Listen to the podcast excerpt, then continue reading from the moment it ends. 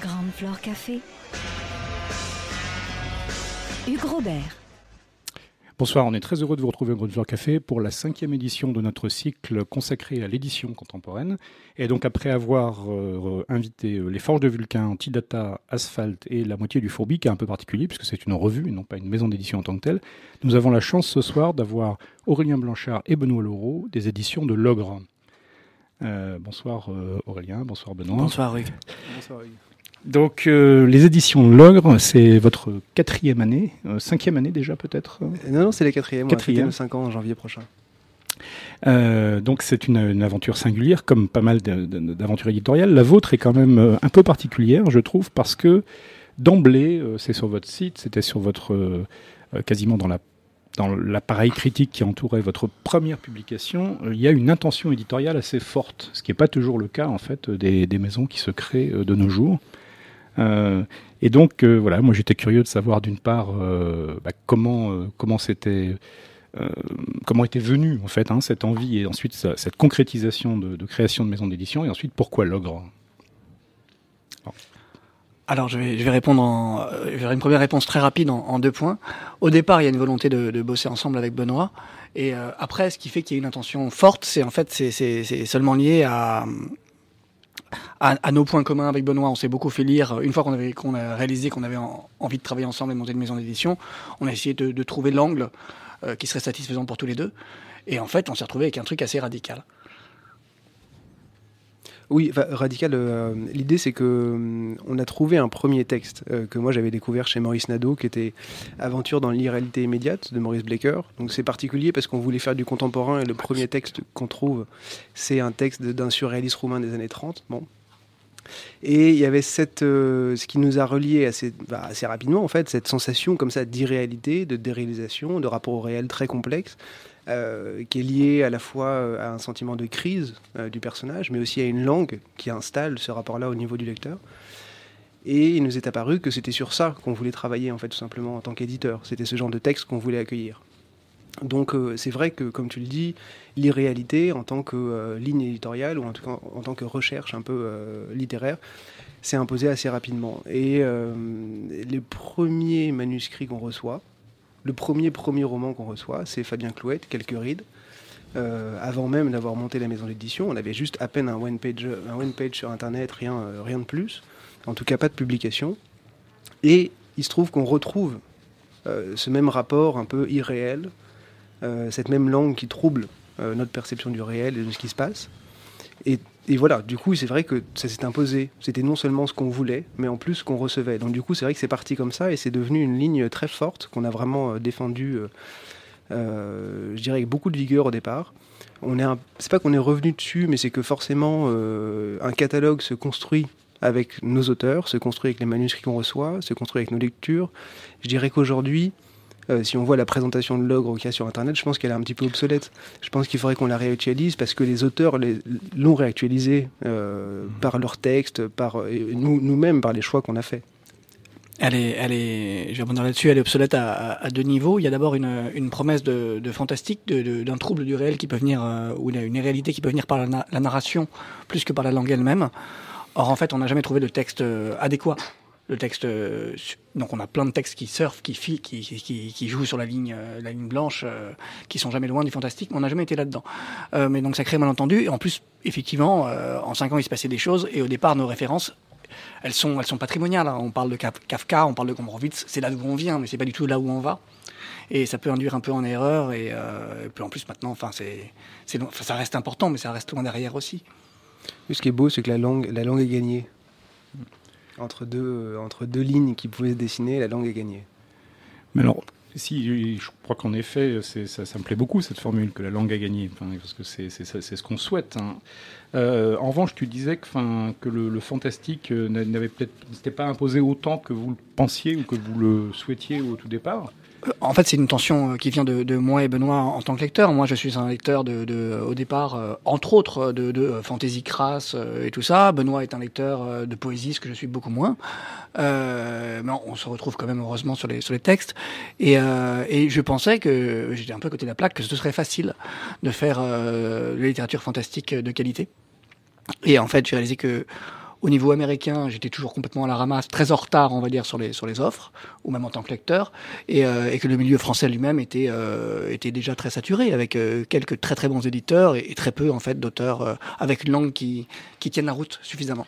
Oui, mais en cherchant un petit peu sur les frontières, puisque, enfin, moi, dans, dans mon souvenir, y compris dans les, un peu dans les manifestes hein, qui accompagnaient les premières œuvres, donc quitte à ce Mm. qu'il y ait un peu d'obsolescence qui, qui soit créée, il me semblait que les, frontières, notamment entre les genres, vous semblent assez secondaires. C'est-à-dire que vous, pratiquez en fait euh, la langue, en effet, et que ça soit inscrit, euh, mettons, avec une étiquette de science-fiction ou une étiquette de fantastique ou de fantasy ou de, de policier, c'est assez secondaire en fait. Oui, mais je dirais que là, encore une fois, le réel a gagné. C'est-à-dire que euh, on avait peut-être une intention au départ, puisque quand on a travaillé cette histoire du trouble, il nous est apparu que c'était peut-être dans le fantastique, ou en tout cas dans nos lectures du fantastique, qu'elle était le plus présente. Et il se trouve que les manuscrits qu'on reçoit, qui effectivement euh, entre, bah, troublent les frontières entre les genres, troublent surtout la frontière entre la blanche et le polar. Euh, Il y a de l'enquête dans quasiment tous les premiers romans qu'on a publiés. Euh, Il y a cette, euh, oui, cette démarche vraiment où on poursuit, une enquête dans une forme qui forcément est un peu éclatée par rapport au polar classique. Donc on retrouve ce trouble-là, surtout entre ces deux genres.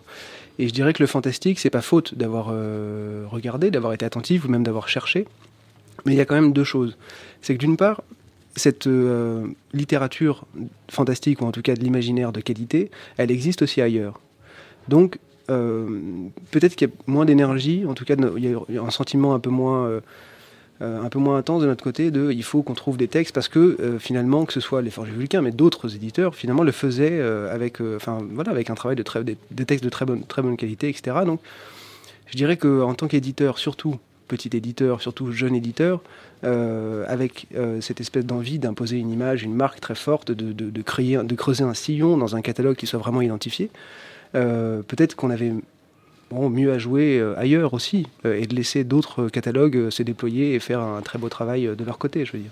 Alors, je, pense à un de vos auteurs hein, qui, justement, je pense que sans s'inscrire dans un genre, parce qu'il so- il- il soigne une certaine ambiguïté, mais qui peut parfaitement se lire comme quelque chose qui est dans la zone du fantastique, qui est Jason Rivnak, et en, particulier son, son deuxième chez vous, le, le chant de la mutilation, qui, sans, sans raconter, sans dévoiler, mais qui maintient effectivement une espèce de déséquilibre euh, auprès du lecteur en permanence dans cette zone. En fait, j'avais un, un mauvais jeu de mots qui me venait juste avant, enfin un jeu de mots qui revenait de loin, c'est que cette notion de trouble dans le genre, euh, de, de, de jouer avec les différentes lignes, euh, on pourrait tenir exactement le même discours sur le papier que, que David Malmans des Forges Vulcains. Mais dans les faits, effectivement, euh, ce qu'on produit n'est pas, ce qu'on publie n'est pas du, pas du tout au même endroit. Mais euh, Rivnak fait du, fait du, fait du fantastique ou même de l'horreur, c'est quand même un genre euh, assez, assez restreint en fait.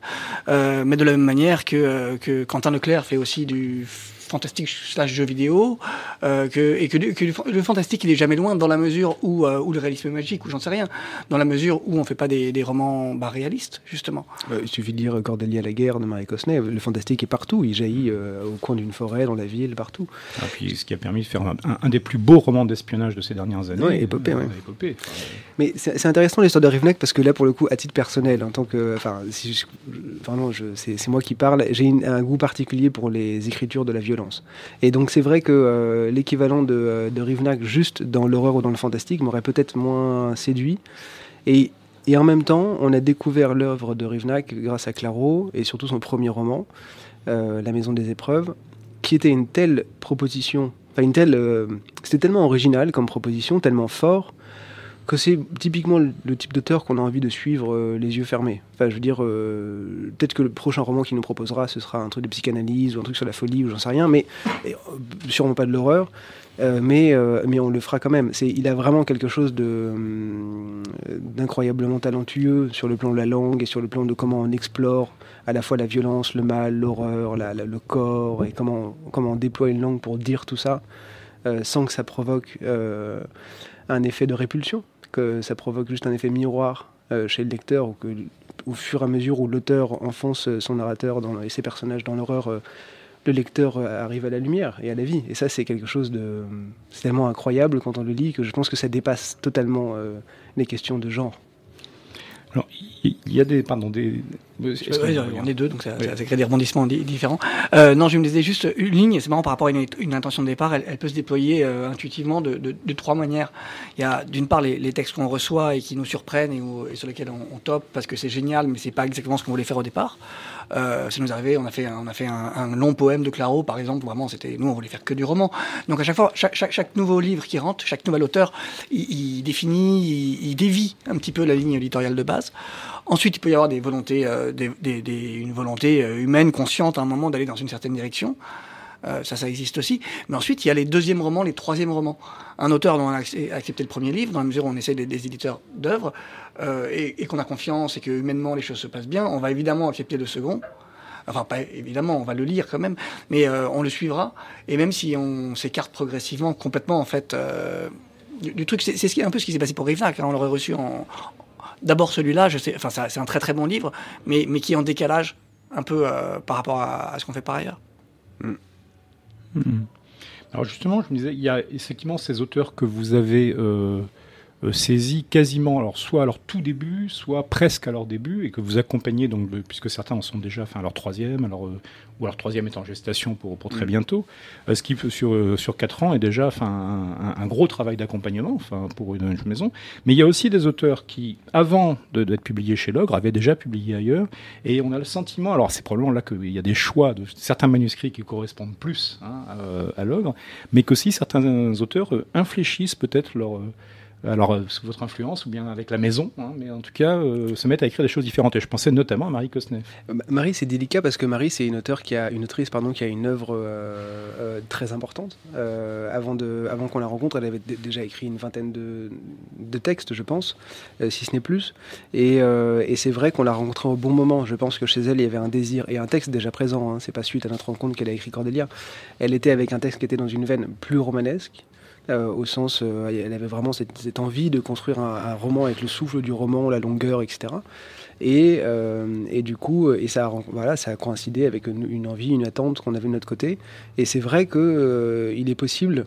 Euh, il faudrait lui poser la question, mais il est possible que ça favorise cette collaboration-là sur le long terme, favorise chez Marie une envie de d'écrire des textes plus longs, plus romanesques, etc. J'en sais rien. Je dirais qu'elle avait cette envie au départ et le travail ensemble euh, facilite peut-être les choses. Je ne sais pas exactement comment ça se passe de son côté. Mais de notre côté, je dirais que euh, que ce soit des écrivains qui sont poètes avant d'être euh, romanciers, qui viennent au roman euh, en publiant un premier roman chez nous, par exemple, je pense à Lucie Taïeb ou à mhm. Mathieu Brosseau, ou que ce soit des primo-romanciers, souvent, ils viennent pas chez nous par hasard. C'est très très rare qu'on accepte un texte de quelqu'un qui dit bon j'ai vu la lumière, je suis rentré c'est euh, souvent les personnes viennent nous voir en disant voilà, je, je vous connaissais, j'aimais beaucoup votre travail, euh, et du coup j'ai envoyé à vous et à euh, slash vertical, POL, j'en sais rien. Mais ça c'est important parce que ça montre effectivement à quel point bon, ce travail-là peut être visible pour certains écrivains, mais surtout à quel point en fait, dès le départ, effectivement, il va y avoir un lien avec le catalogue. Et dès le départ, ces livres-là vont soit rentrer en écho, soit créer une autre, ouvrir un petit peu le catalogue, etc. Euh, c'est, je dirais, euh, dans toute la diversité, que ce soit les, textes de Fabien Clouette, ou justement les textes de Lucie ou les textes d'Éric Richer, qui n'ont euh, sur le papier rien à voir. Mais pourtant, euh, quand on creuse un peu, en fait, il y a beaucoup de liens. J'avais été très séduit, en effet, enfin, par le, le, le texte d'Éric Richer, qui est un, un premier roman hein, qui est parti donc à la, à la rentrée dernière, donc mm. en, en, septembre 2018, enfin en août 2018. Euh, très très beau roman, très surprenant pour un premier roman. Je trouvais qu'il était d'une étonnante maturité d'écriture euh, et qui résonnait, enfin, et là de façon euh, très très mystérieuse pour moi, avec un autre titre qui n'a absolument rien à voir en, en apparence dans, dans, votre collection, qui est votre finlandais en fait. Euh, ah, le Miko. Oui, le Miko. Euh, ah, pourquoi Quelque chose dans, dans l'ambiance, dans le décor. Il y, a des noms finlandais dans le, dans le, dans le ouais. livre d'Eric, ça peut suffire en fait. Ça, ça, ça, ça déclenche quelque ouais. chose. Euh, alors que bien entendu, hein, je, je, suis d'accord que ça n'a rien à voir euh, sur les thématiques, ce, même sur le traitement. Il était très étonnant d'ailleurs ce, ce, ce, texte finlandais et j'ai la curiosité de savoir comment vous étiez tombé sur celui-là. Ah, si c'est pas indiscret. Hein. Alors, euh, c'était au tout début de l'ogre, euh, et on, cherchait, on cherchait, on cherchait. Et euh, on, allait voir des contacts. Euh, J'avais une copine qui traduisait du finlandais. Ah, tu connais pas quelqu'un qui aurait des trucs, des textes fantastiques, intéressants, finlandais, machin. Et, euh, et, et, et, donc il y a Martin Carriol qui est arrivé. Euh, qui, qui, qui, nous a proposé ce, ce, texte. Y avait la traduction du début du texte. Et, et c'est assez intéressant parce que, parce que ce, texte a été, très bon pour nous à, plein, de niveaux. Euh, dans la mesure où ça a été un moment important, parce qu'après après le... Alors, je vous la, je fais rapidement. Euh, on a démarré l'ogre, on a publié en même temps Max Decker, le, le roumain des années 30, euh, abusivement classé parmi les surréalistes, et le premier roman de Fabien Clouette, qui a déstabilisé beaucoup de gens, on va dire. Et on a été, à partir de ce moment-là, identifiés comme des, des éditeurs très exigeants. Alors qu'après, on a continué à faire de la littérature, souvent accessible, facile, mais, mais, mais il y avait une sorte de, comme ça, de, prévention à garder nos textes, notamment euh, du côté des libraires, ce qui était très compliqué. Et Lumico, qui est paru en mai, a été, euh, donc pas très longtemps, euh, mais un an et demi après, le début, a été l'occasion pour nous de, rétablir, de, rétablir la vapeur, d'appeler tous les libraires et dire, voyez, en fait, je vous assure, c'est facile, allez voir, c'est facile. Et effectivement, c'était facile, c'était charmant, c'était drôle, c'était plein de choses. après, après, pour être parfaitement sincère, nous, on a été frustrés par euh, la lecture, notamment de la fin, euh, et, par, euh, et par la qualité de la langue également. Et ce qui fait que dorénavant, on essaye au maximum de publier des auteurs qu'on est capable de lire dans la langue originale. C'est-à-dire, en gros, très bêtement, l'espagnol et l'anglais. Parce que... Ou même une langue latine, euh, enfin italien, ça passerait aussi. Il enfin, faut juste être capable de saisir euh, à la fois vraiment l'histoire dans son ensemble, même si la narration, enfin à titre personnel, m'importe peu. Enfin, je veux, ça me gêne toujours quand c'est mal, mal géré, entre guillemets. Et, euh, deuxième chose, c'est savoir la langue, le rythme, d'essayer de pouvoir piocher, même si on n'est pas spécialiste, même si on n'est pas capable de tout lire, au moins saisir pour ces langues-là des, éléments de... Euh, de, bah, de, singularité, qui, enfin voilà, saisir quelque chose. C'est amusant parce qu'on a fait ce travail-là euh, longuement euh, avec Marie pour la traduction des Métamorphoses de vide. moi, je suis absolument pas latiniste. Aurélien a quelques notions de latin, mais bon, quoi, rien de quoi lire le texte en, latin. Mais pour autant. à force de travailler sur le texte, on peut percevoir quelque chose de l'ordre du rythme, quelque chose de l'ordre de la grammaire, quelque chose qui se joue sur, voilà, sur une phrase, sur un paragraphe, etc. Et je pense que, euh, bon, sur les langues latines, c'est relativement simple de le faire. Mais c'est vrai que le, le, le finnois... Euh, il n'y a pas de regret de notre part, hein, mais c'est disons que c'était euh, euh, la première traduction qu'on a acceptée, en dehors de Blecker qui était une retraduction. Euh, et donc, euh, euh, ça a été pour nous une vraie surprise parce qu'on était tout jeunes encore, enfin, on est encore jeunes, mais on était aussi très naïf sur euh, cette, approche d'un texte et comment, voilà, comment, c'est pas à quel point on peut faire confiance à un traducteur, parce qu'il y a toujours cette confiance-là, mais à quel point il faut euh, être attentif et vraiment faire très attention à, ça. Mais après, le, traducteur était très bon, le, le texte a été très bien accueilli justement, a eu cette vertu-là. Et, euh, et, et, moi, j'aime beaucoup ce texte. Mais, mais il est, on va dire, si on parle d'une tension entre, euh, entre ce qui peut être commercial et, euh, et ce qui peut être une langue euh, novatrice, ou en tout cas qui produit des effets novateurs chez, chez le lecteur, mmh. enfin chez nous comme lecteurs, euh, il, est, il, est, il a une extrémité. Yumiko. Ouais, mais il, est, il, est, il, est, il, rentre a... quand même dans, le, dans la famille. Hein. Je, moi, c'est le sentiment que j'avais eu en le lisant. Je l'avais aussi lu avec beaucoup de plaisir, mais c'est vrai que je, je, je saisis, enfin, il me semble ce que dis, il y a il y a un potentiel d'inquiétude énorme qui est créé. Et en fait, on a le sentiment quand même qu'il n'est pas totalement exploité. Enfin, Tout à fait. Et nous, on n'avait pas accès à la fin. Et, euh, et, euh, et, et, le traducteur était, lui, satisfait de la fin, euh, dans la mesure où c'est de la weird, finish weird, un truc comme ça. Donc pourquoi pas? Mais, mais donc, on a été un petit peu frustrés. Mais on va dire que c'est intéressant parce que typiquement, c'est un texte qui va poser euh, une limite. Voilà, on ira là, et là, on est à l'aise, mais on n'ira pas plus loin. Alors, dans une veine très différente, euh, il y, a, y, y, a, également un texte moi, qui m'avait beaucoup intrigué de, de, quand je l'ai vu arriver en fait euh, dans votre catalogue, c'est euh, celui d'Angela Carter. Ah. Que, enfin, qui est un texte que j'ai beaucoup aimé, mais qui est effectivement un texte atypique d'Angela Carter, enfin, d'une certaine façon. comment il est venu celui-là? Disons le choix de traduction. Enfin, par exemple, à titre personnel, en tant qu'éditeur, si je m'écoutais, je ferais que du français. Euh, et je ne ferai que de l'étranger euh, qu'on m'apporte euh, par, un biais très intime, entre guillemets. Et donc, eh ben, c'est aussi, c'est pareil pour Carter. Carter, on a rencontré son traducteur. C'est venu par ça. hein. C'est Maxime Béret qui, effectivement, nous a apporté ce texte-là. Mais comme beaucoup de nos textes, c'est- pas qu'on n'est pas des éditeurs de langue étrangère, mais bon, quand même, c'est minoritaire dans notre catalogue. hein. C'est pas le c'est pas ce qu'on fait le plus. Et ensuite euh, bah, c'est vrai que moi euh, Aurélien euh, confessait sa difficulté à trouver des textes étrangers en fantastique. Moi je, je confesse surtout mon toute mon énergie passe dans le français euh, dans la recherche. Donc euh, voilà euh, Carter c'est venu par Maxime Béret. Mais là, là pour le coup euh, ça s'est imposé de manière euh, tout à fait euh, évidente euh, à la fois en termes de langue, en termes de thématique, en termes d'aura, en termes de tout ce qu'on veut. Enfin, je veux dire, ça correspondait. euh, on voulait quand même développer à l'ogre une tension entre l'extrême contemporain, pas du tout, euh, enfin voilà, le contemporain vraiment, et, euh, et peut-être des choses plus classiques. Et du coup, jouer un peu sur cette. Parce qu'on a quand même aussi publié Lucien Gagnère, qui est une réédition d'un auteur français qui avait été publié par Le Seuil dans les années 70. Euh, on a publié Max Blecker, on, a, publié Ricardo Caolotti, qui est un écrivain euh, argentin qui, euh, qui est mort, qui a fait trois textes, donc on a publié ses œuvres complètes. Donc il y a cette tension-là qui existe, et bon, elle même si elle disparaît un petit peu maintenant, elle était, en tout cas dans les premières années de l'ogre, assez importante. Je ne sais pas s'il s'agissait de se rassurer, s'il s'agissait de rassurer, voilà, de, trouver un moyen là-dedans de rassurer aussi des libraires ou des personnes qui étaient attentives à notre catalogue, mais en tout cas on y a été très sensible à ce moment-là, sans que je puisse l'expliquer vraiment. Je, pense que le texte de Carter, on nous le repropose on le trouve aujourd'hui, on le fait euh, sans, sans, réfléchir parce que, enfin, c'est pas vraiment du, patrimo- du patrimonial en fait, euh, ce texte-là d'Angela Carter. D'ailleurs, elle le dit elle-même, elle a dit elle-même, elle a dit après ce texte, j'ai arrêté de, gagner ma vie avec ma plume. C'est-à-dire qu'elle est classée, euh, ces autres textes, ils sont magnifiques d'ailleurs, qui sont tous chez Christian Bourgois, et sont classés dans le réalisme euh, magique. Et celui-là, au bout de deux pages, toute notion de réalité a complètement disparu. On est dans, le- c'est pornographique, c'est subversif, c'est, d'une colère immense. Et, euh, c'est, un texte extraordinaire. Et qui, pour le coup, oui, on, est loin du, euh, de l'hommage, du patrimonial, de, de la sécurité économique. De, on fait, peut-être que vous connaissez le nom, Angela Carter, mais en fait, vous allez être surpris par le résultat. Quoi. Oui, je dirais que euh, parmi les textes inédits d'Angela Carter, il en reste encore deux. Euh, il reste un essai et un roman.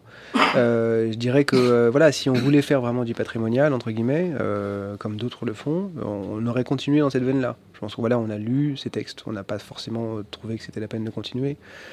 Et en même temps, bon, voilà, on a aussi cédé les droits poches à un culte, dans le sens où ça c'est aussi un signe qui montre que c'est important pour nous de le faire comme geste, comme on est très fiers d'avoir publié ça, mais c'est pas forcément quelque chose qu'on veut creuser. Euh, sinon, on aurait, voilà, on aurait continué, on aurait gardé les droits, on aurait fait, voilà, c'est. Je pense que euh, l'ogre euh, creuse un sillon qui est peut-être plus contemporain aujourd'hui. Et même si Ré- Aurélien a tout à fait raison, hein, on referait Carter aujourd'hui comme on referait la plupart des écrivains morts qu'on a publiés. Mais, mais ceux qu'on suit sont vivants. Ce, ce serait un accident. Il n'y a pas de volonté Ouais. de notre part d'aller euh, d'aller sécuriser, de ah tiens, il y a un auteur de la Beat Generation, oublié des années 60, qui est extraordinaire, il faut absolument le faire. On ne met pas d'énergie là-dedans. Alors pourtant, vous avez quand même euh, fait une aventure euh, assez étonnante, euh, justement par rapport au profil de maison. Alors peut-être que là encore, il y a, il y a des raisons un peu mystérieuses ou, ou au contraire parfaitement logiques. C'est un, un auteur, lui, donc mort au bord de la, de la, de la mer Noire. euh, il, y a, il y a assez longtemps, ma foi, lui, qui n'est pas mort au XXe Il siècle. n'est pas mort, il n'est pas mort. Donc c'est cette euh, nouvelle traduction des Métamorphoses d'Ovide, donc un, un ouvrage exceptionnel. Mais alors là, effectivement, euh, en dehors du fait que la traductrice est une de, de vos, de vos autrices euh, préférées et, et, et- a, et a tout à et a raison, C'est la seule raison. Et je dirais que Alice, je me rappelle très bien, on était euh, au Panthéon avec Aurélien et Marie. On signait euh, le contrat de Cordélia la guerre. Et elle nous dit Ah, au fait, je, mets le point final à la traduction. Je ne sais pas si ça peut vous intéresser. Alors, bon, et moi, on était un peu excités, mais comme on est excité par à n'importe quelle proposition venant de Marie, par exemple. Mais avec cette idée quand même de Oula, c'est peut-être un peu gros, et en même temps, ça se trouve, enfin, c'est pas du tout pour nous, quoi. Et, euh, le texte, on l'a reçu, euh, je vous dis pas de bêtises, on l'a reçu bah, quelques un mois plus tard, deux mois plus tard. Et c'est vrai que ça s'est imposé. Et alors, le départ vient de Marie, mais surtout ça s'est imposé au regard de ce qu'on faisait aussi. C'est-à-dire que que ce soit politiquement, que ce soit littérairement, que ce soit en termes de, enfin, d'inventivité, de, créativité, euh, de, de modernité, enfin de contemporain, euh, c'était évident qu'il fallait le faire, qu'il fallait pas passer à côté. Alors on- aussi, il y avait euh, une idée, euh, enfin quelque chose de l'ordre du commercial. C'est sûr que on se sentait capable d'en faire quelque chose. Euh, je crois que Aurélien comme moi, si on n'avait pas pu, euh, si on se sentait pas capable justement de lui rendre justice à cette traduction, euh, on aurait peut-être dit à Marie de, voilà, c'est pas possible parce qu'on va, on va un peu massacrer le truc, euh, on va le vendre, etc. Là, on arrive à 10 000 exemplaires vendus euh, sur une édition qui a reçu, une traduction qui a reçu plusieurs prix et une édition bon, bah, dont, tout le monde dit qu'elle est, qu'elle est, voilà, c'est une belle édition. qu'elle est... Donc je pense que le, contrat est, rempli, mais c'était vraiment les conditions indispensables pour le faire parce que c'est un travail d'une vie, enfin non, d'un bout de vie pour Marie, puisqu'elle s'arrête pas là. Euh, elle a mis euh, plus de 10 ans à la faire, cette traduction. Euh, donc il fallait pas juste sauter sur l'opportunité éditoriale. Il fallait aussi réfléchir à bah, que ça s'insère bien dans notre catalogue, d'une part, et d'autre part qu'on soit vraiment capable de le faire. Alors avant de poursuivre sur les, mutations et sur les incarnations de cette ligne éditoriale, on va faire une petite pause musicale avec Lisa Vandera.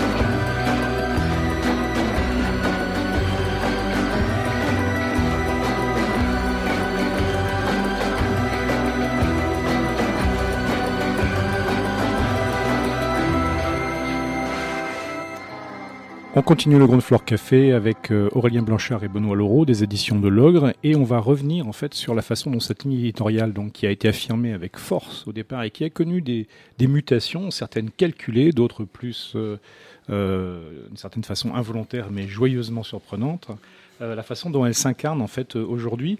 Et j'avais une question qui tourne autour de deux auteurs donc qui en sont à leur deuxième, troisième ex et, et, bientôt plus texte dans votre maison, donc qui sont deux jeunes auteurs. Parus parmi les premiers, qui sont donc Fabien Clouette, dont on a parlé, et Quentin Leclerc. Et je, trouvais qu'effectivement, euh, à leur manière, ils incarnaient, euh, en tout cas, l'un des, points d'ancrage forts de cette ligne éditoriale dont, on a parlé en, première partie d'émission. Euh, oui, alors bien sûr, c'est très fort aussi parce qu'ils sont arrivés très tôt. Saccage de Quentin Leclerc et quelques rites de Fabien Clouette sont arrivés tous les deux en 2015, donc la première année de publication, et qu'ils ont publié aussi leur second roman dans la foulée, un an et un peu plus chacun. Et effectivement, on vient de publier euh, Speedboat, un manifeste pour une littérature révolutionnaire et illimitée, euh, coécrit par Fabien Clouet et Quentin Leclerc. Bon, c'est, c'est difficile de, euh, bah voilà, ils font partie. Il y a un collectif qui se crée d'une certaine manière, informel, puisqu'ils lisent pas forcément, ils lisent pas les manuscrits qu'on choisit. On, discute, mais sans que ce soit organisé, etc. Et ils font partie progressivement, bah, oui, de plus en plus de la vie de la maison. par exemple, on a lancé il y a un an, je crois, une opération avec eux où on a réuni pas mal de manuscrits. On leur a demandé s'ils pouvaient participer avec nous à rechercher euh, des auteurs euh, américains, notamment. Et donc, il y a eu un travail collectif où on mélangeait les textes qu'on avait trouvés. Euh, eux sont aussi très actifs et ont trouvé plein de textes.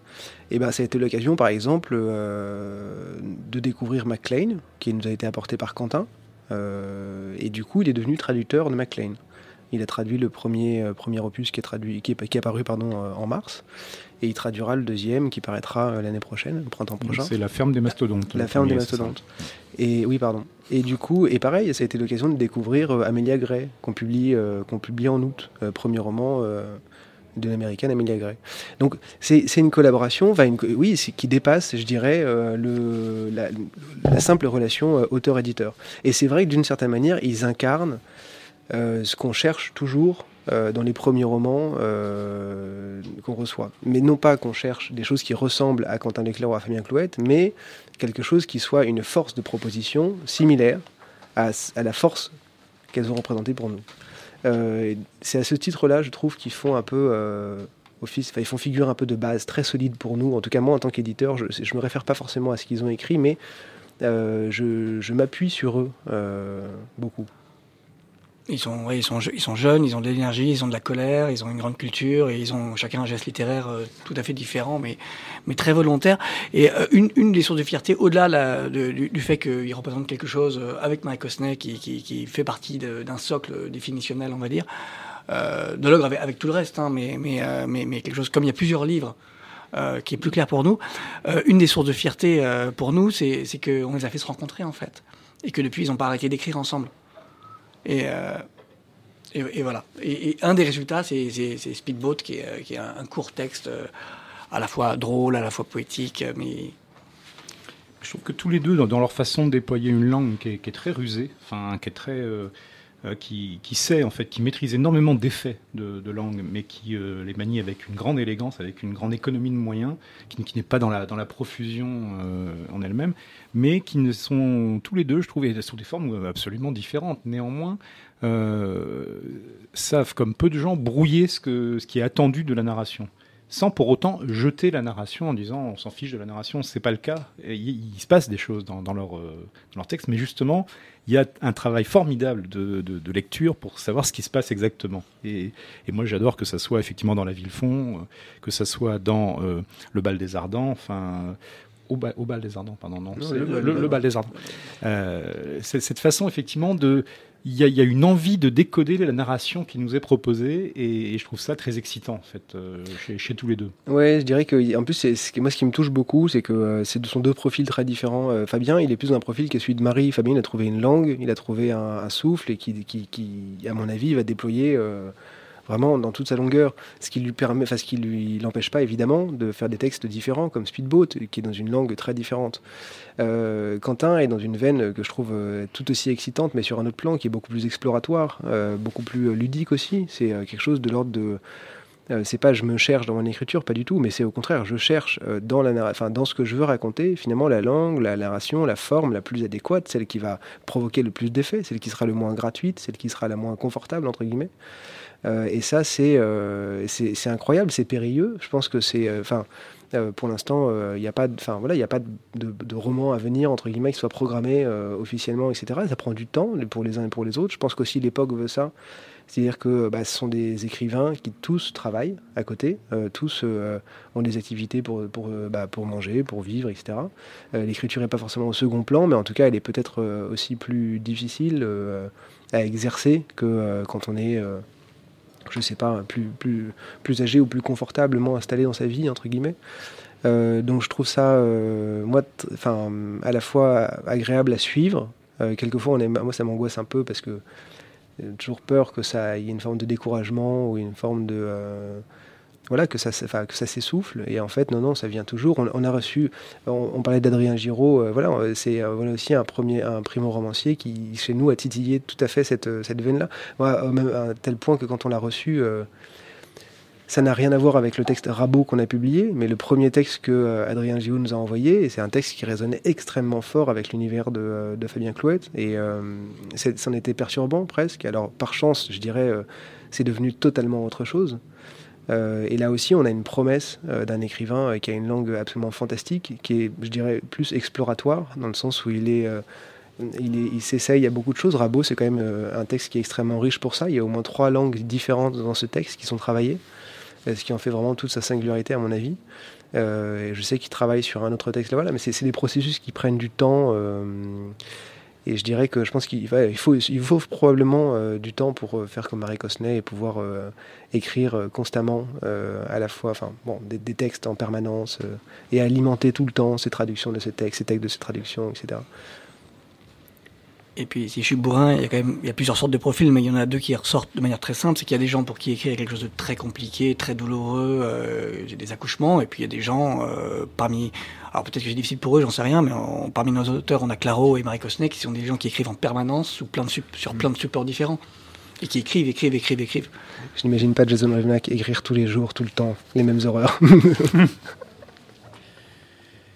effectivement, il y, a, quelques textes qui sont euh, légèrement plus euh, atypiques peut-être. Euh, et je pensais notamment à, cet exemple qui était le recueil de nouvelles en fait de, Romain Verger, parce que c'était des nouvelles précisément, ce que vous avez peu fait.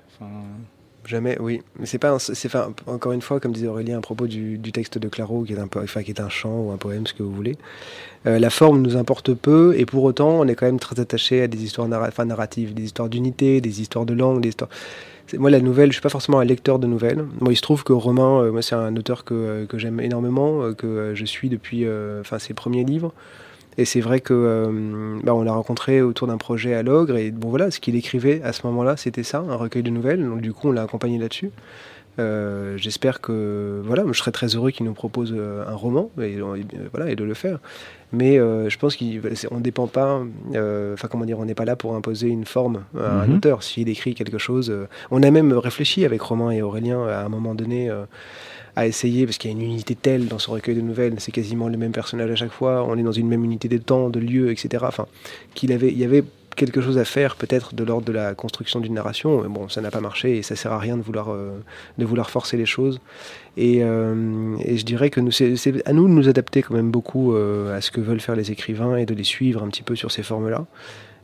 et surtout quand on, bah voilà, quand on est aussi bah, désireux de les publier. Enfin, je veux dire, faut, ce serait absurde de, de dire euh, voilà, on veut publier un texte, mais on veut que ce soit ça. Je pense que c'est pour ça qu'on l'a fait, mais, mais qu'effectivement, on n'est pas un éditeur de nouvelles. C'est pas forcément dans notre ADN, bah, dans mon ADN de lecteur et peut-être pas dans l'ADN de l'ogre.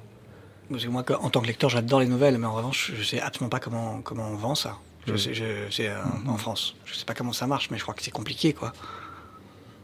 C'est effectivement enfin, ce, qui, se dit, ce qui s'observe, avec évidemment, comme souvent, d'heureuses exceptions, euh, mais qui sont, euh, qui sont des exceptions, oui, c'est vrai. Hein, je crois qu'on touche du doigt un truc qu'on n'a pas tellement évoqué depuis le début, mais qui est hyper important, c'est euh, dans le choix d'éditer un texte, il y a savoir le vendre.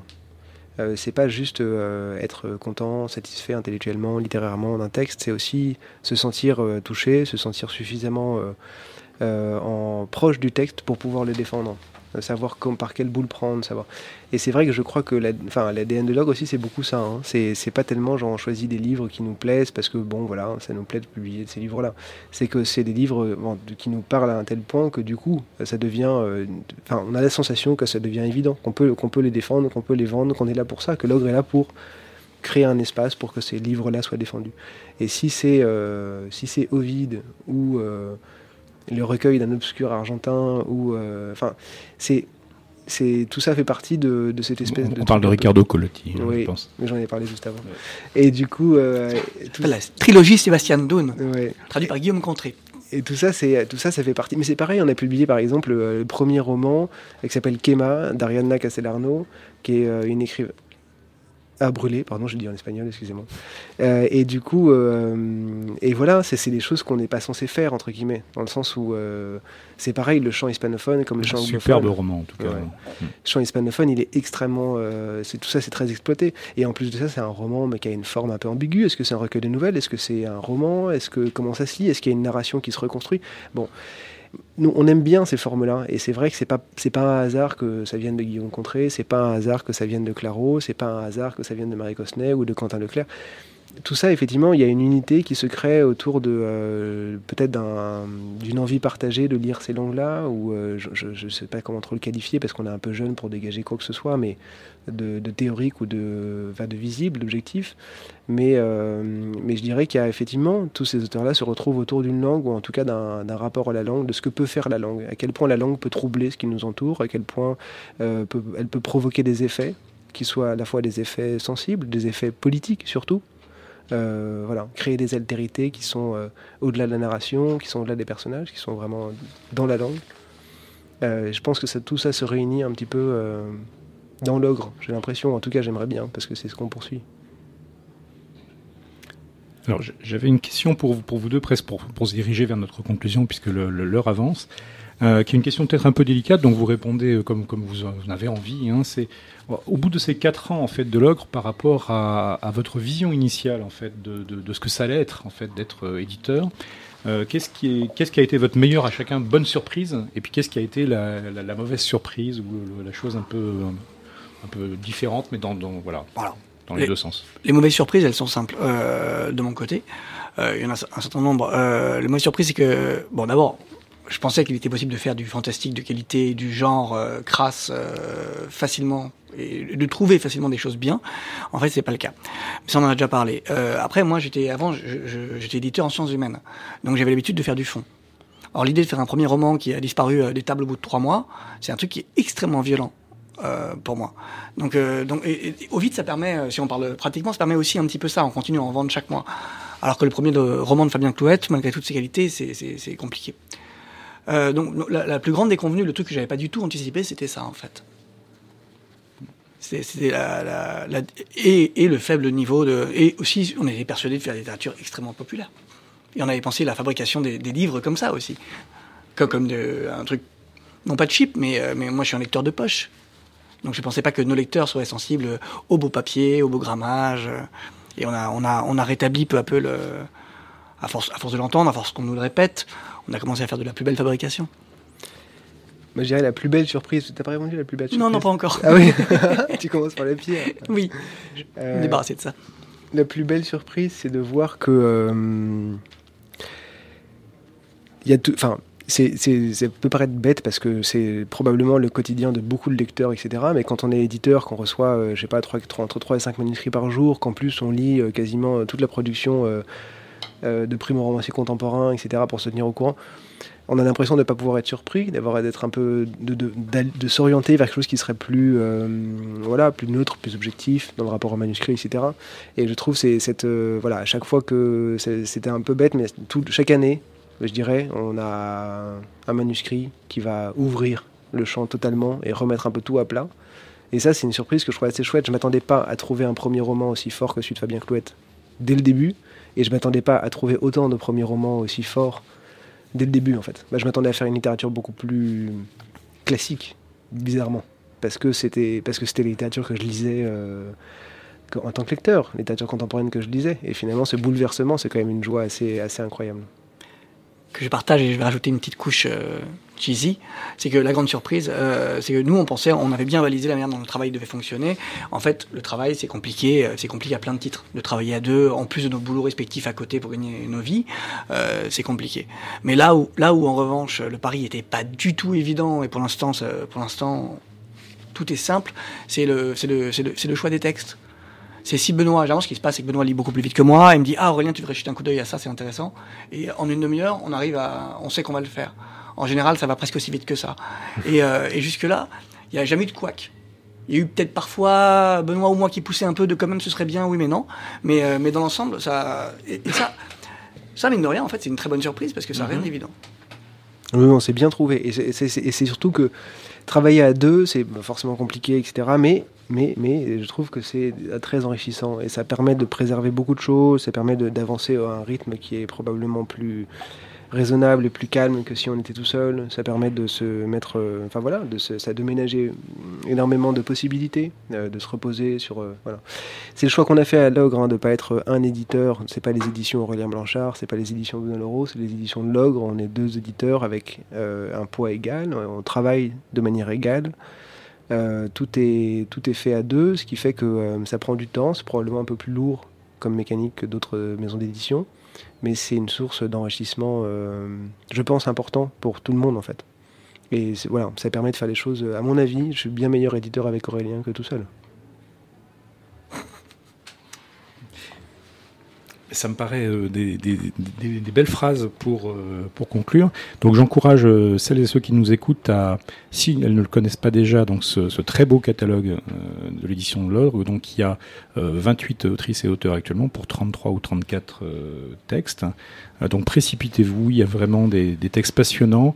Euh, comme on l'a évoqué pendant cette euh, petite heure, il y a une ligne éditoriale qui est forte, mais qui en même temps est souple, euh, qui est robuste, qui justement, vous aurez jamais l'impression, c'est certain, de lire le même texte, hein, aucun doute. Même dans ceux qui partagent des choses, qui partagent des impressions, il y a une, grande richesse, une grande richesse de situation.